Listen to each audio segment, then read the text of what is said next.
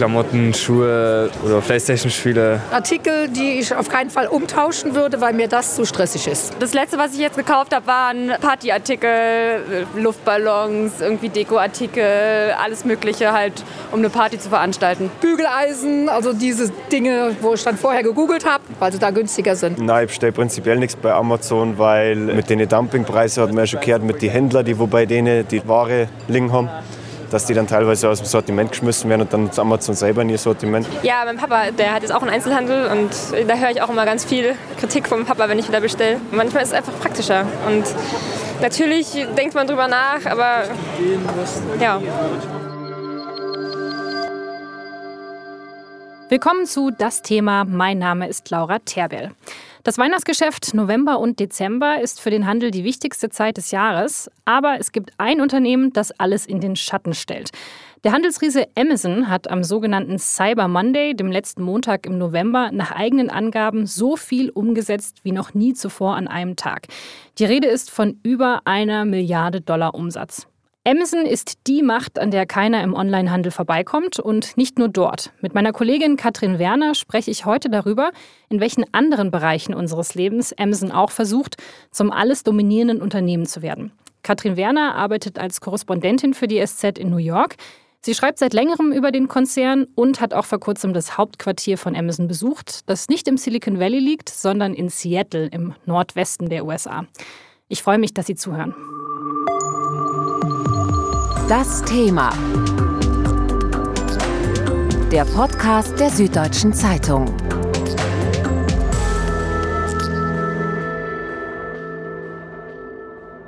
Hallo Katrin, schön, dass du Zeit für das Gespräch hast.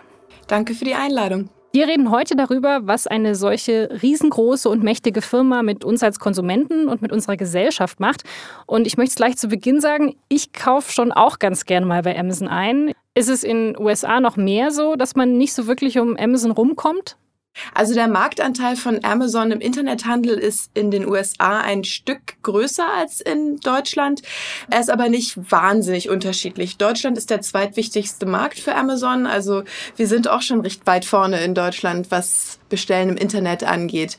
Gerade in New York, wo ich ja wohne, bestellen die Menschen, glaube ich, noch sehr viel mehr im Internet und auch mehr bei Amazon als in anderen Teilen des Landes, was daran liegt, dass die Menschen hier technikaffin sind, aber auch, dass es recht unbequem ist, gerade im Winter, wo es kalt ist, mit zur U-Bahn-Station zu laufen, dann mit der U-Bahn erst eine Stunde nach Manhattan reinzufahren, den, zum Laden zu gehen, wo die ganzen Touristen sind. Und irgendwie scheint es so wahnsinnig einfach zu sein, es bei Amazon zu bestellen im Vergleich. Das ist in München mit der Kaufingerstraße, glaube ich, ganz ähnlich. Was meinst du, woher kommt dieses Gefühl, man kommt eigentlich gar nicht drum rum um diesen riesen Amazon?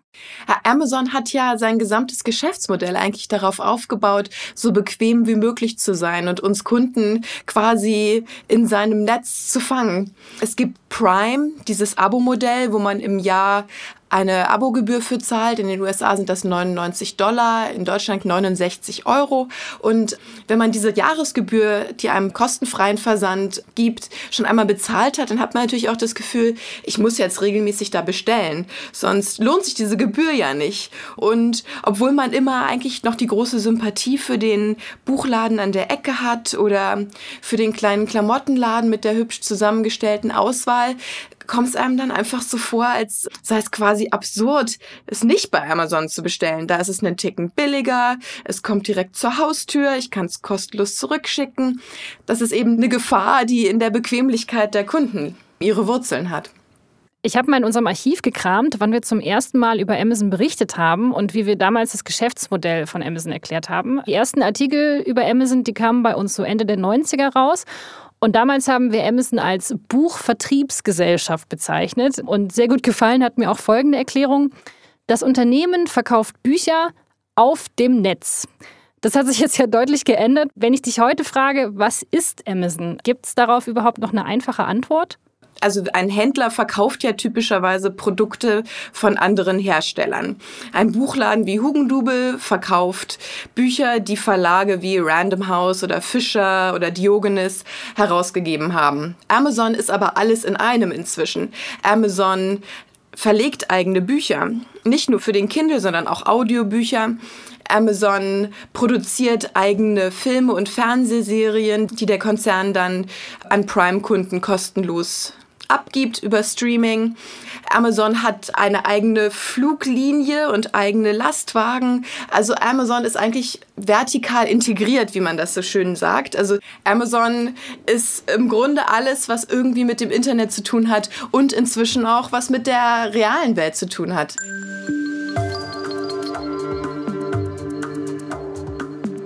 Seit der Gründung 1994 ist Amazon zur alles dominierenden Macht im Internethandel aufgestiegen.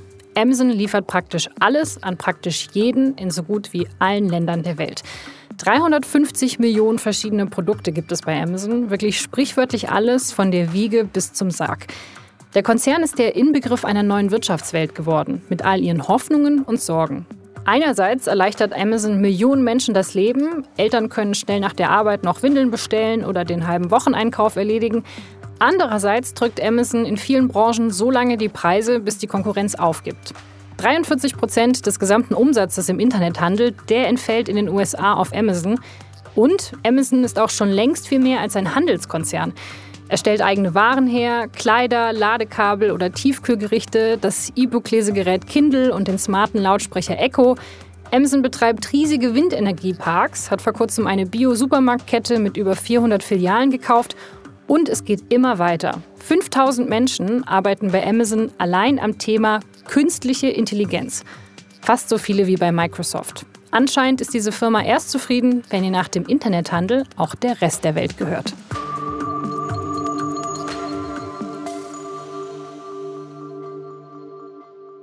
Welche sind denn die Branchen, in denen Amazon gerade am meisten versucht, seine Macht auszubauen? Also das große Trendthema hier sind im Moment Lebensmittel, weil das ein Geschäft ist, in dem der Onlinehandel noch sehr, sehr klein ist. Es gibt hier Amazon Fresh. Dann hat Amazon gerade vor ein paar Monaten die Bio-Supermarktkette Whole Foods gekauft in den USA, die 400 Filialen hat und quasi auch so eine Art zusätzliches Warenhaus für Amazon Lebensmittellieferungen sein könnte. Die Übernahme von Whole Foods, da hat man sich ja so ein bisschen gewundert, weil man Amazon immer als digitales Unternehmen kannte und jetzt hat Amazon auch eigene Bookstores eröffnet. Woher kommt es, dass dieser digitale Konzern jetzt auf einmal wieder versucht, in den stationären Handel zu gehen? diese Buchläden, diese Amazon-Buchläden sind ganz schön. Man tritt da so ein und es ist so eine, so eine Oase, so wie Buchläden ja oft sind im Großstadtwahnsinn. Die Leute schlendern da vorbei und sehen dann die großen Rabatte, die man bekommt, wenn man Prime-Kunde ist dann kostet das Buch plötzlich statt 30 Dollar nur noch 17. Das gibt denen, glaube ich, ein positives Gefühl. Und ich glaube, mit Whole Foods ist es so ein bisschen ähnlich. Amazon verteilt überall in Whole Foods jetzt so kleine Hängeschildchen, auf denen steht, dank unserer Übernahme sind die Preise jetzt gesenkt worden. Jetzt kostet eine Banane nur noch 69 statt vorher 99 Cent pro Pfund und der Lachs ist billiger geworden und alles Mögliche ist billiger geworden und die Leute haben so ein, so ein ganz flauschiges Gefühl, so ach, was sind wir doch dankbar, dass Amazon uns hier diese günstigen Preise beschert. Die Firma Amazon ist unglaublich wertvoll. Amazons Börsenwert liegt bei mehr als einer halben Billion Dollar. Das ist so viel wie SAP, Siemens, Bayer, Allianz und BMW zusammen. Dabei macht die Firma bis heute im Verhältnis zum Umsatz gar nicht so hohe Gewinne. Und wieso das so ist, dazu hören wir einen kurzen Ausschnitt aus Katrins Text in der SZ.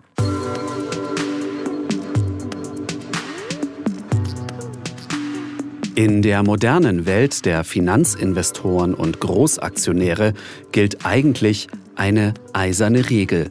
Die Gewinne zählen. Und zwar gleich, noch in diesem Quartal. Einzige Ausnahme Amazon. Bezos Konzern schrieb über Jahre hinweg überhaupt keine Gewinne, sondern verlor Geld.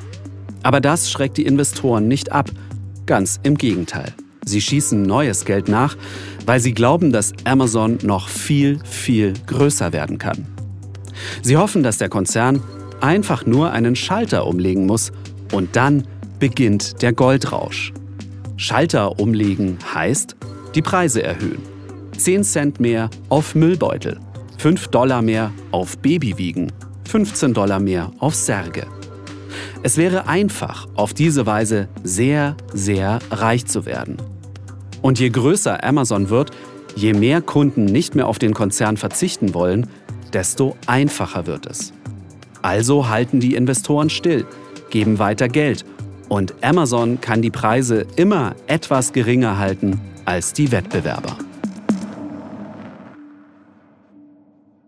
Amazon hat also einen gigantischen Aufstieg hingelegt. Man ahnt, dass nicht alle Wettbewerber, die Amazon auf seinem Weg so ausgestochen hat, freiwillig das Handtuch geworfen haben. Wie geht Amazon denn gegen Konkurrenten vor? Ein gutes Beispiel, an dem man das erklären kann, ist die Website diapers.com. Die hat ein Mann namens Mark Lohr vor einigen Jahren gegründet und damals gab es eigentlich außer ihm noch niemanden, der im Internet Windeln verkauft hat. Und Leute, die Kinder haben, können sich das wahrscheinlich gut vorstellen, wie bequem das ist, wenn man nicht mehr die Windelpakete vom Supermarkt nach Hause schleppen muss, sondern die einfach dann irgendwann vor der Haustür stehen. Das ist jemandem nicht verborgen geblieben und zwar dem Chef von Amazon, Jeff Bezos der hat entschieden, dass er dieses Geschäft auch gerne hätte. Er möchte das gerne kaufen, das Unternehmen. Nun ähm, wollte Mark Lohr aber nicht verkaufen und erst recht nicht zu dem Preis. Und dann hat Amazon gesagt, gut, wenn du nicht verkaufen willst, dann steigen wir selber in den Windelhandel ein und hat ähm, Diapers.com über Monate hinweg bei den Preisen unterboten und das war erst super für die Kunden. Je mehr die sich Konkurrenz gemacht haben, desto billiger wurde es für die Kunden.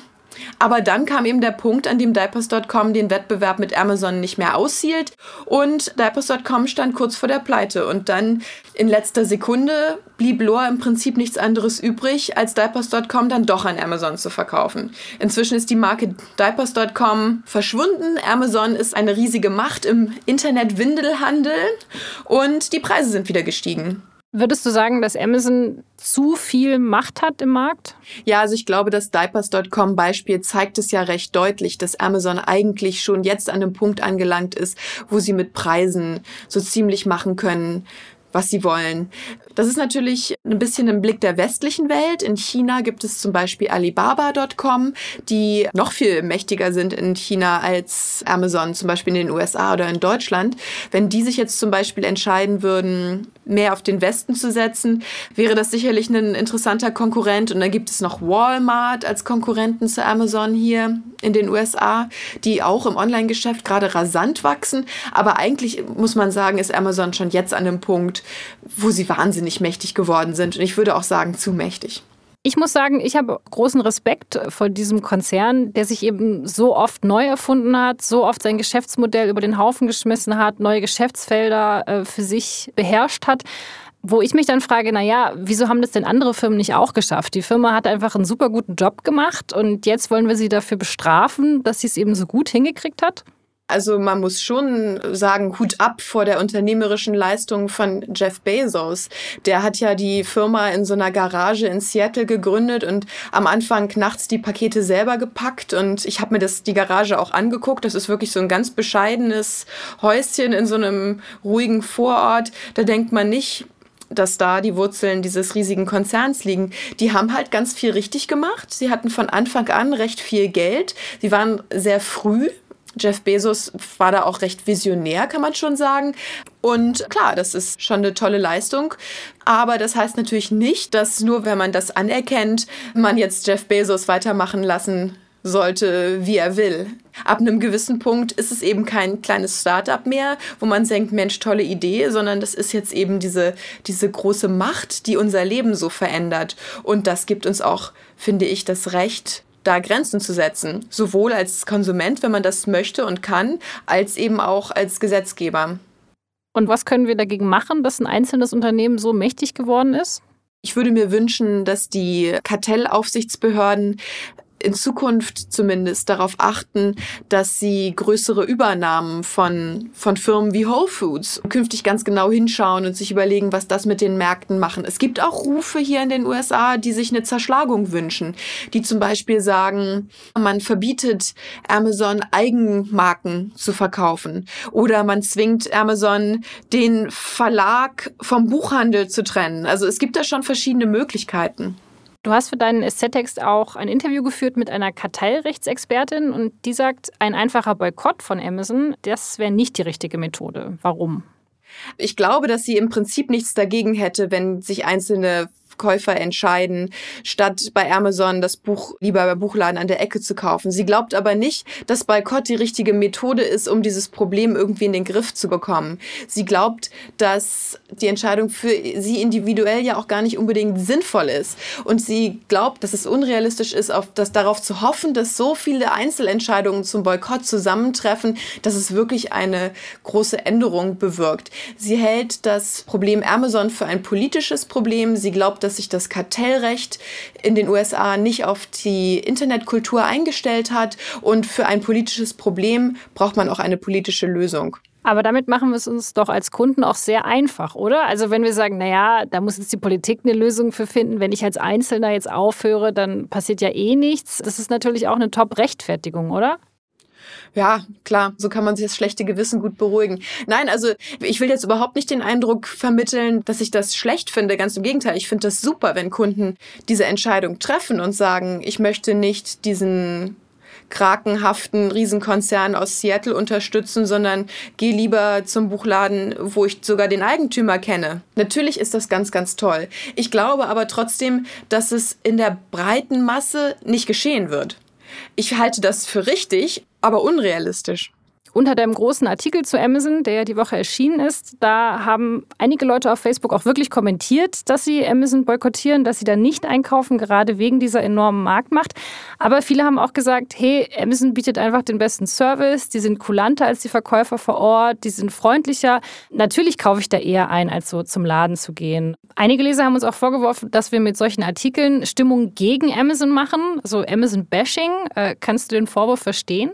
Ich habe lustigerweise E-Mails und Leserbriefe bekommen aus beiden Richtungen.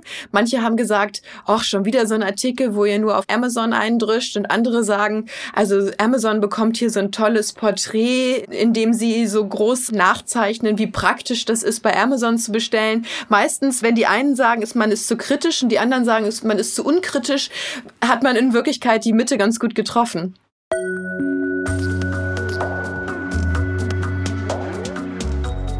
Vielen Dank, Katrin Werner, die für die Süddeutsche Zeitung in den USA auch alle zukünftigen Projekte von Amazon genau verfolgen wird. Jetzt möchte ich gerne noch mit meiner Kollegin Pia Ratzesberger über eines der neuesten Projekte Amazons sprechen, nämlich Amazon Fresh. Das Konzept gibt es in den Staaten schon länger. Seit diesem Jahr liefert Amazon aber auch in Hamburg, Berlin und in München frische Lebensmittel aus. Teilweise sogar in Kooperation mit den lokalen Einzelhändlern. Der Wocheneinkauf, die letzte Bastion für Amazon. Pia Ratzesberger, die über Wirtschaftsthemen in München berichtet, wird mich aufklären.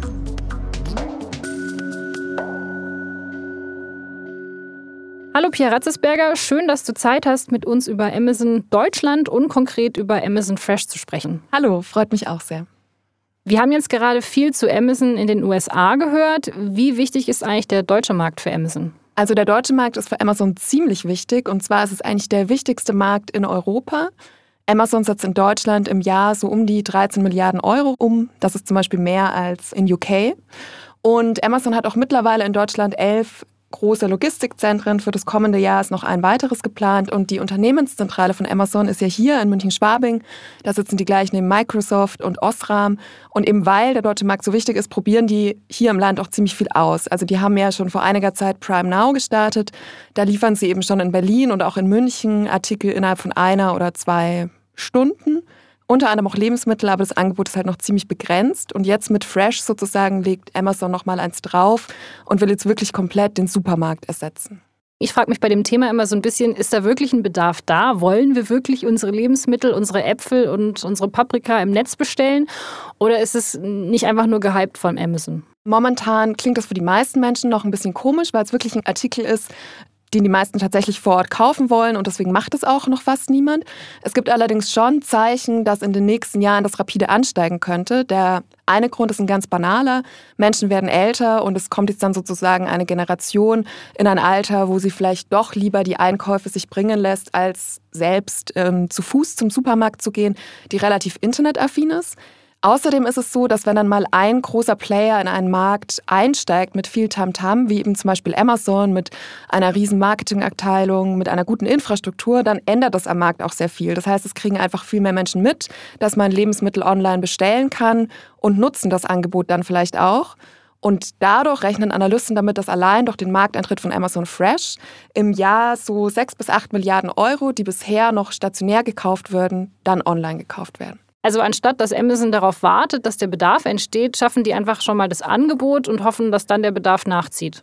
Genau, also so kannst du es schon sagen. Es wäre natürlich auch eine ziemlich schlechte Strategie, erst abzuwarten, bis alle Menschen sagen, oh, wir wollen unbedingt Lebensmittel online kaufen und dann plötzlich gründet man einen Shop.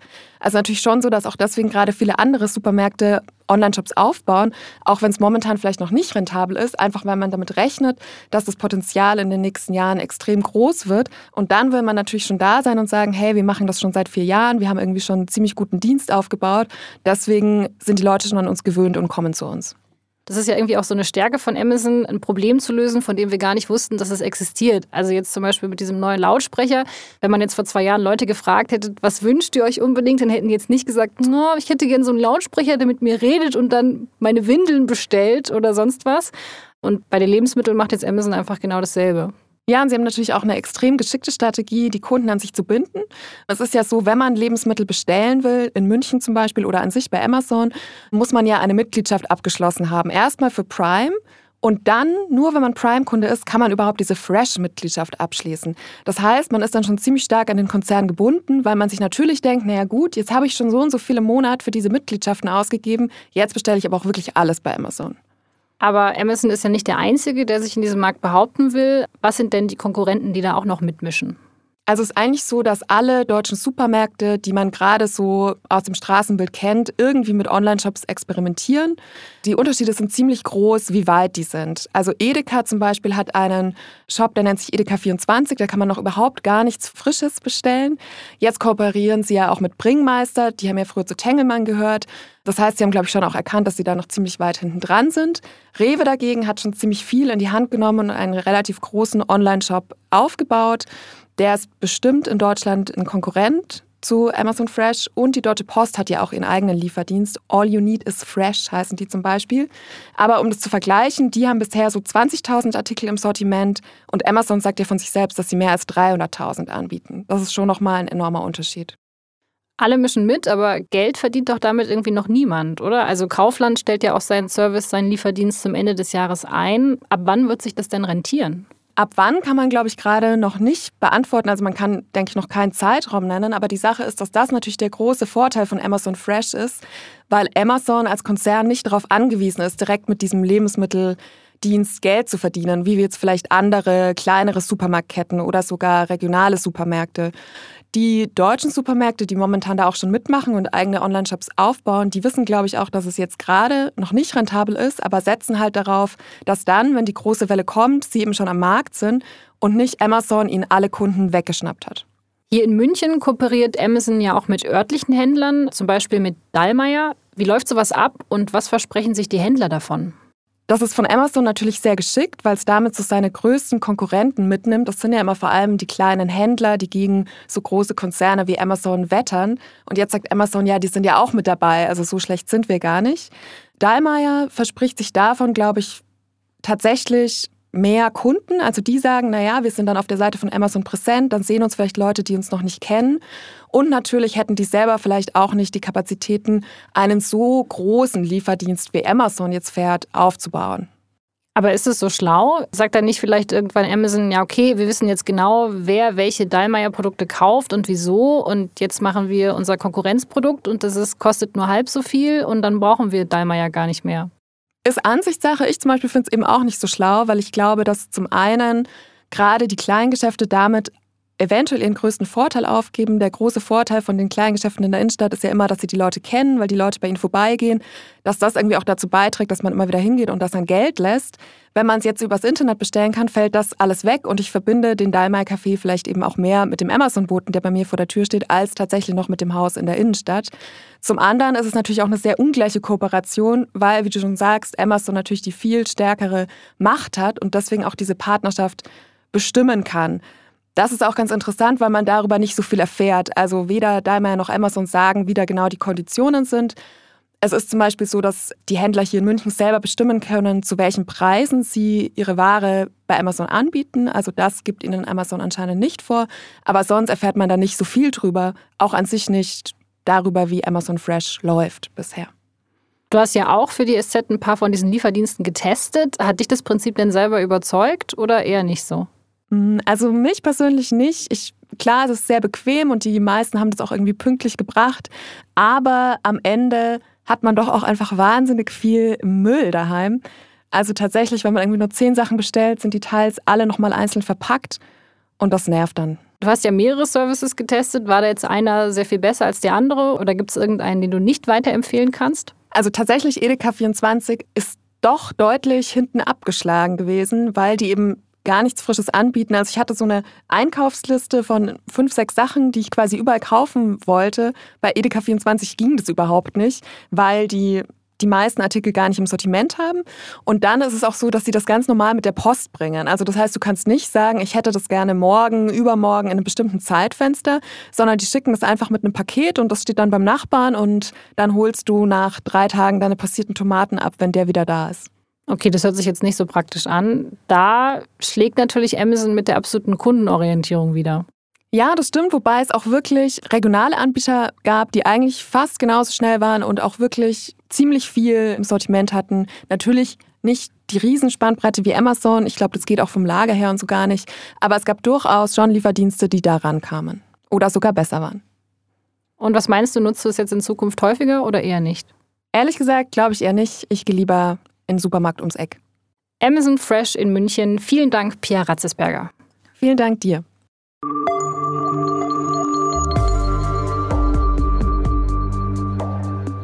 Das war das Thema für diese Woche. Ein besonderer Dank geht an Julian Erberstobler, der für diese Folge die Straßenumfrage gemacht hat. Egal, ob Sie Ihre Weihnachtsgeschenke diese Woche bei Amazon oder im Laden kaufen, ich wünsche Ihnen eine schöne Woche und hoffe, dass wir uns nächste Woche wieder hören. Außerdem würde ich mich freuen, wenn Sie an unserer Umfrage teilnehmen, damit wir diesen Podcast noch besser machen können. Das Ganze dauert nur ein paar Minuten. Sie finden die Umfrage unter www.sz.de-podcast-Umfrage. Ich bedanke mich jetzt schon mal fürs Mitmachen. Unser Podcast erscheint immer am Mittwochabend. Wie Sie unseren Podcast abonnieren können, dazu finden Sie alle Informationen unter sz.de-podcast. Dann verpassen Sie in Zukunft keine Folge mehr. Wenn Ihnen das Thema gefällt, wenn Sie Anregungen, Ideen oder Kritik für uns haben, dann schreiben Sie uns eine Mail an podcast.sz.de. Ich sage herzlichen Dank fürs Zuhören. Bis nächste Woche. Das Thema. Moderation und Redaktion Laura Terberl. Regie und Produktion Ikone Media im Auftrag der Süddeutschen Zeitung. Alle Informationen unter sz.de-podcast.